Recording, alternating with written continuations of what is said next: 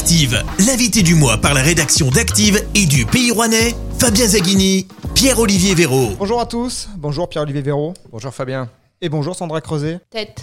Sandra Creuset tête. On y reviendra en deuxième partie. Vous êtes la première femme élue maire du Coteau dès le premier tour en 2020 pour votre première candidature. Beaucoup de sujets abordés avec vous, locaux, nationaux, personnels aussi, car on a envie de mieux vous connaître. L'actualité au Coteau, c'est la sécurité et cette extension de la convention de vidéosurveillance avec la ville d'Orwan pour permettre la vidéo-verbalisation. Ça intervient un an après l'installation des 25 caméras de vidéosurveillance dans votre commune. C'est la suite logique Tout à fait, Fabien. C'est la suite logique de cet aspect, cet axe sécurité publique. Alors, euh, c'est un engagement de campagne hein, que l'on avait pris avec l'équipe d'axer une de nos politiques sécuritaires avec la vidéoprotection, la vidéo-verbalisation. Donc, c'est tout à fait la suite logique euh, de ce qui se passe dans ce type de politique-là, à savoir qu'au niveau du coteau, nous avons des places de livraison, nous avons des banques. Nous avons à un moment donné aussi euh, eu des difficultés à faire comprendre aux automobilistes qu'il ne fallait pas se garer sur les places de livraison. Et les convoyeurs de fonds sont montés aussi un petit peu au créneau parce que très très agacés de ne pas pouvoir effectuer leur livraison au niveau des banques. Donc c'est le deuxième axe complètement logique, effectivement, de cette politique sécurité. Vous avez aussi noué des relations étroites avec la police nationale pour organiser des contrôles routiers réguliers, en journée mais aussi euh, la nuit. On parle beaucoup de sécurité euh, actuellement, notamment dans les grandes métropoles. On pense par exemple au fait de délinquance à la Guillotière près d'ici euh, à Lyon, mais aussi dans le centre-ville de Nantes, dans toutes les grandes capitales régionales. Là, on n'est pas sur un dispositif surdimensionné pour une petite commune comme le Coteau de 7000 habitants? Non, alors là, on est dans un dispositif justement qui est complètement cohérent par rapport à l'échelle de notre ville. C'est-à-dire qu'on a 7059 habitants, on a 25 caméras, on a créé une police de proximité avec trois policiers municipaux plus un ASVP. Et l'enjeu de toute cette politique-là et cet aspect sécurité, c'est de permettre la proximité et le lien et de rassurer aussi parfois la population. C'est-à-dire que la police n'est pas forcément dans le côté de la répression, n'est pas forcément non plus dans le côté de l'action. Vous parlez des guillotières, vous parlez d'incidents à Lyon et autres hein, villes que nous ne connaissons pas du tout au coteau, effectivement, parce que c'est beaucoup plus paisible et c'est beaucoup plus tranquille. Néanmoins, il y a des aspects du quotidien et à travers la sécurité routière euh, qu'il nous faut à un moment donné réguler et sur lesquels il faut se préoccuper. C'est ce qu'on a souhaité faire en partenariat avec la police nationale où, avec la brigade motorisée, nous effectuons des contrôles en nocturne, également en journée, en nocturne. Comment lutter contre la, délinquance autrement que par la répression? Que fait la ville du Coteau pour euh, prévenir les phénomènes de violence qu'on a vus, par exemple, dans la ville de ces derniers mois Quand vous me parlez de la prévention de la délinquance, nous, on a la chance au Coteau d'avoir un tissu associatif et des jeunes euh, qui s'investissent beaucoup dans les vies de quartier. On a un quartier, à nous, au Coteau, c'est le quartier des Étines. On a une chance énorme, c'est d'avoir des jeunes, issus même de ce quartier, qui ont créé une association, qui sont venus s'installer au Coteau, c'est les collègues du futsal. Ces jeunes-là ont pris euh, sous leur aile beaucoup de jeunes du quartier et ont réussi à leur faire admettre l'idée aussi qu'il fallait prendre soin de la chose publique, des équipements, de plein de choses. La délinquance, c'est pas tant notre problème au coteau. On a effectivement, comme d'autres endroits, surtout des soucis de trafic. Donc on est plutôt là-dessus, d'où aussi les sorties de la police municipale le soir, en partenariat avec la police nationale. Mais c'est pas tant la délinquance. Moi, je peux pas dire que je suis un maire où au coteau j'ai des soucis de délinquance. J'ai des rappels à l'ordre, j'en ai fait des rappels à la loi, il m'est arrivé d'en faire. C'est de la dégradation. Euh, de l'incivilité. C'est de l'incivilité, mais je peux pas vous dire qu'au coteau j'ai de la délinquance. Je vous mentirais parce que c'est pas vrai. En quoi il, il était important de, de revoir euh, l'entrée de ville côté Pont de la Loire, côté Rouen alors ce projet-là de l'entrée de ville correspond, euh, pareil, hein, au niveau du programme électoral, on s'est engagé à embellir les entrées de ville. On en a quand même des stratégiques, à savoir ce côté de la Nationale 7. Vous connaissez toutes et tous la station aux eaux. On a des gens qui sont merveilleux, des groupes de potes qui se sont fédérés, qui ont repris la station et qui nous l'embellissent. C'est une entrée de ville. On a celle du 8 mai où à terme, effectivement, à ce niveau-là, les étines, ça va se métamorphoser peu à peu. Donc il nous en reste une autre, c'est celle de l'entrée Pont-Loire, où cette entrée de ville-là, c'est une mocheté. Mais je, on, se, on se dit les choses, hein, comme je pense, c'est une mocheté, alors que c'est une entrée de ville principale et stratégique pour le coteau. Donc nous, on va l'embellir. Il y a des aspects sécurité voirie qui étaient, voilà, il fallait absolument euh, gérer au niveau sécurité, mais on va embellir également cette entrée de ville. Cet endroit-là, quand vous avez le fleuve Loire et ce lien entre les deux villes qui est pratiqué par plus de 20 000 véhicules jour, vous pouvez pas le laisser de côté. C'est pas possible. Faisons un point sur euh, la grêle. Le 22 juin dernier, le coteau était euh, frappé euh, très durement par un épisode de grêle. On en est où aujourd'hui? Aujourd'hui, on est au début d'une d'une pause de constat financier des dommages subis. En ce qui concerne le, le, dommage subi par la ville, pour la ville, on en est à plus de 3 millions, un petit peu moins, mais parce que je n'ai pas tous les chiffrages, de, de, de frais de dommages subis. C'est énorme. Avec des bâtiments qui sont ah bah, mais des définitivement bâtiments euh, qui seront définitivement d'ailleurs démolis euh, d'ici quelques temps. Alors je j'ai pas l'horizon un, un an ou deux, euh, mais néanmoins euh, le constat est clair. hein, la vétusté étant telle qu'on va jamais remettre de l'argent public sur des bâtiments parce qu'à un moment donné, on fait pas du neuf avec du vieux. On en est là, hein, tout simplement. Mais le chiffrage est énorme.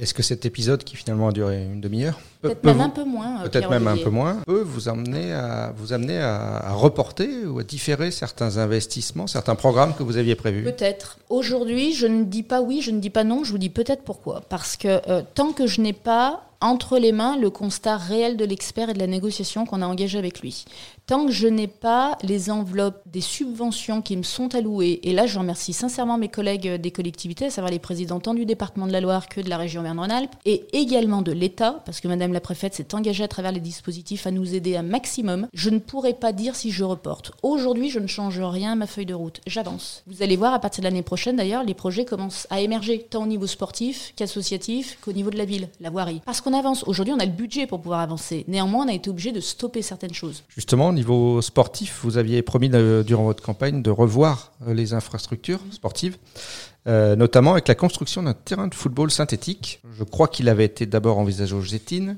Maintenant, on est plutôt sur le site de Beko. Est-ce que vous pensez que ce projet verra bien le jour durant ce mandat? Ben, ce projet, il est en cours en fait. On, on fait cette phase 1 BECO. Et dans cette phase 1 BECO est institué et inscrit le complexe euh, au niveau euh, uniquement football, les tribunes et le synthétique. Alors, sur ce que vous me disiez tout à l'heure, la première euh, idée, c'était effectivement de mettre le synthétique aux étines. C'était l'idée du président euh, du club de foot qui m'avait sollicité à ce niveau-là. Après tous les audits qu'il y a eu avec l'ensemble des corporations, qu'elles soient de l'éducation nationale, qu'elles soient associatives, qu'elles soient sportives, peu importe, il en a été décidé effectivement autrement, c'est-à-dire d'investir Beko. Pour plein de raisons écologiques, tout ce que vous voulez. Mais néanmoins, une chose est sûre, c'est que le, ça a été tranché euh, vis-à-vis des élus pour éviter aussi il n'y a pas que le foot qui pratique ces équipements-là. Et on n'avait pas forcément la majorité sur l'endroit, à la base, de prime abord, recherché. Bon, donc on, on s'est rabattu sur Beko et ce qu'on a proposé de faire, c'est de réinvestir totalement ce site Beko, y faire le terrain d'honneur synthétique et les tribunes. Autre sujet costélois et d'actualité, au niveau des économies d'énergie, comptez-vous, comme d'autres communes, d'autres collectivités, prendre des mesures pour les mois à venir? Qu'en sera-t-il notamment des décorations de Noël? Alors, par rapport à, à ce que l'on a souhaité faire au niveau des maires de, de Rouen Agglomération, notamment des quatre villes euh, plus importantes, d'une même voie, on passe à l'extinction de l'éclairage public sur des horaires minuit, 5h30, 1 heure le week-end, 5h30.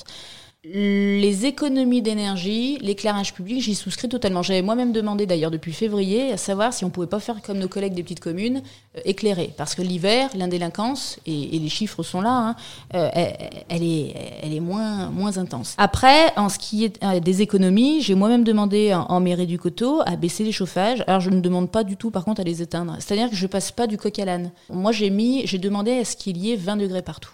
C'est ma manière de penser.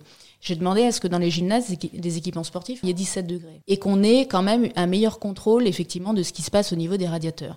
Après, euh, je ne suis pas dans le, dans le trop. J'estime effectivement, par contre, qu'il faut faire un effort. Restez avec nous dans un instant, contenu d'évoquer l'actualité avec la maire du Coteau, Sandra Creuset-Tête. On va notamment parler de la droite locale, départementale et même nationale. Active, l'invité du mois par la rédaction d'Active et du Pays Rouennais, Fabien Zaghini, Pierre-Olivier Véraud.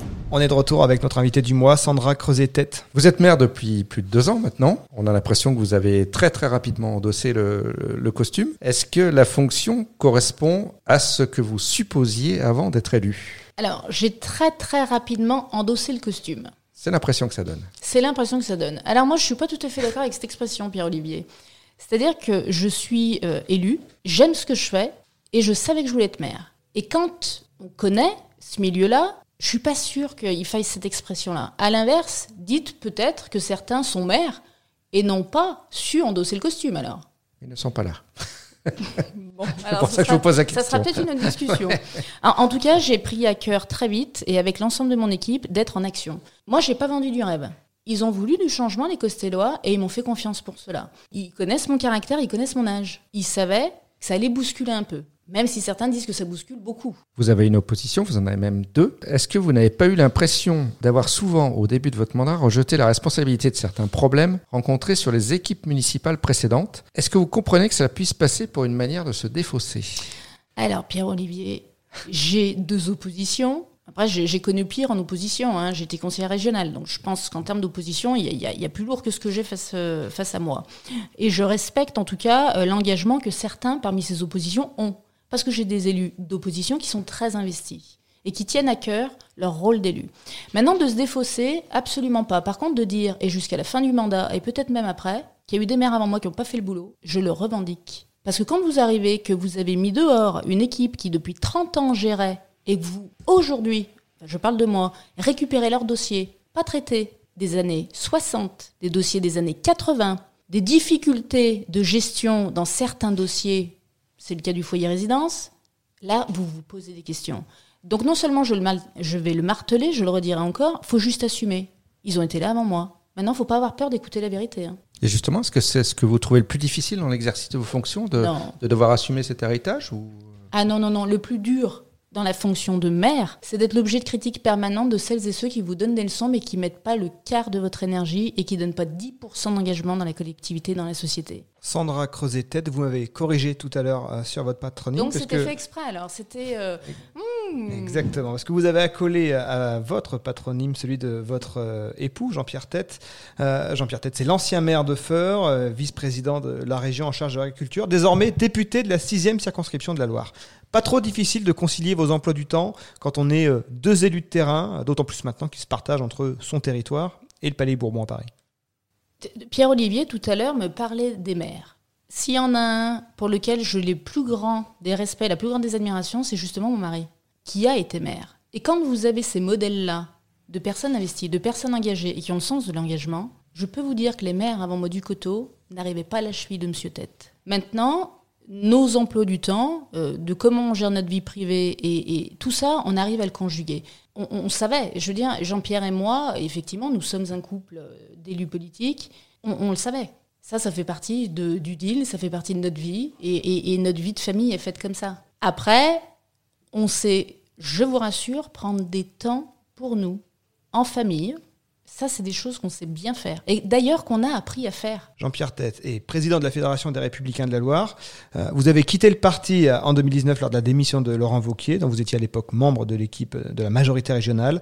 Sans rentrer dans votre intimité, Jean-Pierre Tête, est-ce qu'il essaie de vous ramener chez euh, les LR où on n'aborde pas le sujet, chez les Creuset Tête Non, non, mais alors vous savez, on aborde tous les sujets dans notre famille et, et Jean-Pierre, il a son engagement et son investissement politique. J'ai le mien. Moi, j'ai toujours exprimé, lorsque je suis partie des Républicains, que je n'avais pas du tout apprécié de la part de certains du parti de dégager quelqu'un et de le jeter en pâture pour avoir perdu une élection. Je trouve ça abject. Moi, j'aime beaucoup Laurent Wauquiez. Laurent Wauquiez est un ami. On a des liens euh, très proches, Jean-Pierre, Laurent et moi. Mais de prendre quelqu'un comme ça et de le jeter comme un mouchoir, comme un malpropre, pour une perte d'élection, moi, je ne le tolère pas.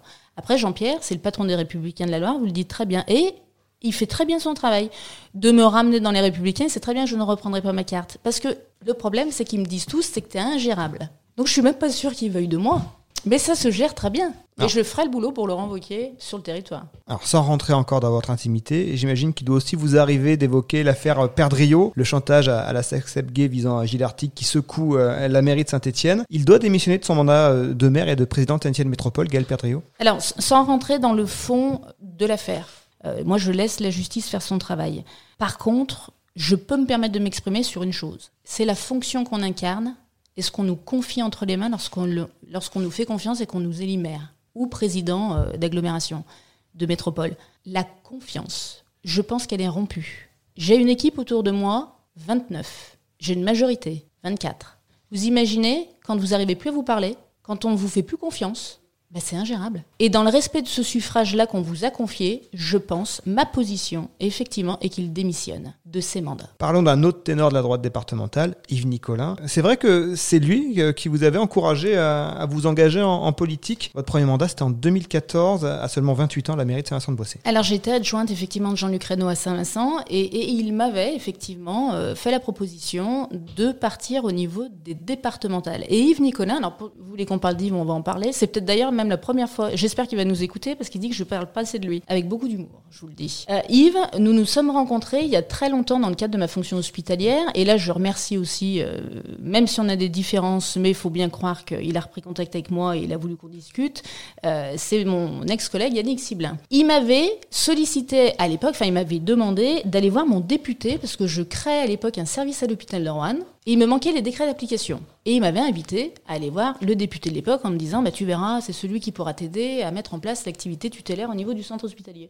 Et depuis ce jour-là, effectivement, Yves Nicolin, j'ai eu des contacts avec lui. Et un jour, il m'a fait comprendre qu'effectivement, j'étais certainement faite pour faire de la politique. Mais alors, mais ça, moi, dans un contexte où j'étais bien plus jeune, où je démarrais mon activité professionnelle, et puis j'en étais pas là. Et Jean-Luc Reynaud, en 2014, est venu me trouver. À l'époque, euh, je vivais à Saint-Vincent, et il m'a demandé d'être adjointe sur sa liste. Et je ne savais pas. Je me suis dit, mais qu'est-ce que je vais faire? Euh, Qu'est-ce que ça me demande? Donc, j'ai appelé Yves Nicolin. Et il m'a dit, vas-y. Et ça, ça m'avait marqué à ce moment-là. Et effectivement, c'est Yves Nicolin qui, après, petit à petit, euh, voilà, a, été euh, dans les conseils, pas forcément dans les conseils, parce que c'est peut-être pas forcément qui donne quelqu'un qui donne beaucoup de conseils, mais, mais c'est le premier peut-être à m'avoir mis effectivement le pied à l'étrier. Après, j'ai fait mes choix. Après, j'écoute tout, mais je peux vous dire qu'Yves et moi, on sait très bien se parler, on sait très bien se disputer, on sait très bien s'engueuler, mais on se dit les choses. Euh, au niveau de l'agglomération, est-ce que vous êtes euh, satisfaite? Est-ce que vous trouvez que l'institution fonctionne bien? Les opposants disent que c'est plutôt une chambre d'enregistrement. Est-ce que vous trouvez que Rouen Agglomération est suffisamment ouverte au débat? On a tous voté pour Yves Nicolin à la tête de la présidence de l'agglomération. Il connaît très bien l'institution et il fait son job. Il a pris des décisions en accord avec ses vice-présidents par rapport à certains dossiers. Après, je ne sais pas comment fonctionnent d'autres élus avec Yves Nicolin, mais c'est-à-dire que lui et moi, on s'appelle régulièrement. Après, c'est aussi le job des oppositions de ne jamais être d'accord. Moi, j- j'arrive dans votre vie. Après, euh, j'ai quand même ouï dire qu'à l'époque où Yves était lui-même dans l'opposition, semble-t-il, ils agissaient pareil, voire pire. Donc, je pense que c'est tout simplement le job des oppositions que de dire ça. Euh, néanmoins, je peux vous dire qu'il y a une solidarité euh, au niveau de l'exécutif autour du président où on parle des sujets. Il y a les conférences de territoire aujourd'hui où on investit même les élus, voilà, pas forcément l'exécutif, hein, ça va jusqu'aux conseillers municipaux. Euh, il prend du temps quand même euh, pour discuter avec les gens. Je pense qu'il s'est davantage ouvert que ce que j'ai écouté ou compris de ce qu'on disait de lui. Non, totalement rien à voir. Vous êtes très actif sur les réseaux sociaux. Vous avez 4000 amis sur Facebook. C'est presque deux fois plus que le nombre de followers de la page de la ville du Coteau. C'est quoi ce délire avec le vélo? Tous les jours, je vous vois en selfie euh, sur un vélo. Vous préparez le Tour de France? Et on dit que les politiques mentent, c'est terrible, alors que les journalistes sont pires. Tous les jours à vélo, mais Fabien, vous croyez que j'ai le temps de faire du vélo tous les jours? En tout cas, vous avez l'air d'être une pratiquante Mais assidue. je fais du vélo Avec- avec une vos fois élus, par semaine, exactement. J'ai instauré avec mon équipe, les, depuis le mois d'avril, les mardis matins, on va faire du vélo et on fait le tour du canton. Vous ne contentez pas du Coteau. faut dire que c'est la plus petite commune du Rouennais en, en superficie. Ah bah non, mais parce que quand vous partez à vélo, euh, Fabien, si vous faites du vélo en une demi-heure, c'est que vous êtes trop fort. Quand vous faites du vélo route, fatalement, vous partez, vous faites de la distance. Donc vous partez pour trois heures. Ça prend du temps. C'est la raison quoi, pour laquelle c'est les mardis matins. Du team building euh, caché pour euh, souder les élus? Alors moi je vais vous dire, j'ai une manière certainement de faire de la politique qui peut être euh, dénote, j'en sais rien, ou peut-être atypique ou bizarre. Néanmoins, j'en fais différemment. Je crée du lien. Moi j'ai une équipe. Quand vous faites du vélo, vous faites de la politique? Non, dans ma manière de faire de la politique aussi, parce que j'y viens, j'y viens. Je rencontre énormément de monde à vélo. Je me rends compte d'énormément de choses. Donc c'est un moyen d'aller au contact de la population. Exactement. Merci Sandra Creusetet d'avoir été notre invitée. Merci messieurs. Merci Pierre-Olivier Véraud. Merci beaucoup. Les grandes lignes de cet entretien sont à retrouver dans les colonnes du Pays Rouennais en kiosque tous les jeudis. Rendez-vous sur activeradio.com pour retrouver cette interview en podcast ainsi que tous les autres invités qui font l'actu dans la Loire. On se retrouve le mois prochain avec un nouvel invité. L'invité du mois, en partenariat avec le Pays Rouennais, votre hebdomadaire, à retrouver dès ce jeudi et sur le-pays.fr. L'invité du mois, disponible également en podcast sur activeradio.com.